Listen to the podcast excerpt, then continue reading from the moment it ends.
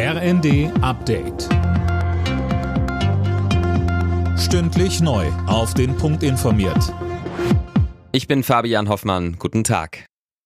Netzagenturchef Müller befürchtet, dass bald gar kein Gas mehr aus Russland nach Deutschland kommt. Das hat er den Funke-Zeitungen gesagt. Hintergrund sind die Wartungsarbeiten an der Pipeline Nord Stream 1. Die hohen Energiepreise beschäftigen auch weiterhin Bundeskanzler Olaf Scholz. Das große Problem, das viele Bürgerinnen und Bürger in Deutschland gegenwärtig umtreibt, sind die steigenden Preise, ist die Inflation, dass alles teurer wird. Und auch da müssen wir gemeinsam handeln. Deshalb habe ich, wie das schon einmal in so einer schwierigen Zeit in den 60er und 70er Jahren war, Gewerkschaften, Arbeitgeberverbände, Bundesbank, Wissenschaftler eingeladen, mit uns darüber zu sprechen, was wir machen. Denn auch für unser Land gilt, wir müssen uns unterhaken und zusammenhalten.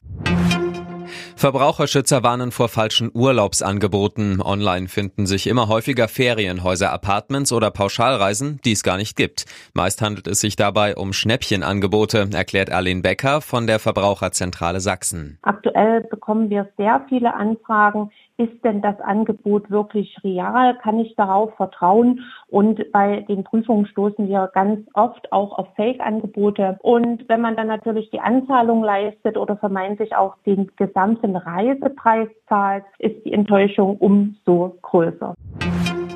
Als Reaktion auf das Abtreibungsurteil in den USA löscht Google in Zukunft Standortdaten von entsprechenden Kliniken. Damit sollen Frauen, die sich dort aufgehalten haben, vor Strafverfolgung geschützt werden. In Zukunft sollen beispielsweise auch Suchtkliniken und Frauenhäuser nicht mehr im Verlauf auftauchen. Tagestouristen brauchen bald ein Ticket, wenn sie Venedig besuchen wollen. Die Stadt will so ab Anfang kommenden Jahres die Touristenströme besser in den Griff bekommen. In Spitzenzeiten drängen sich bis zu 100.000 Besucherinnen und Besucher am Tag durch die Gassen der Lagunenstadt. Die Einheimischen beschweren sich seit Jahren über den Massentourismus. Alle Nachrichten auf rnd.de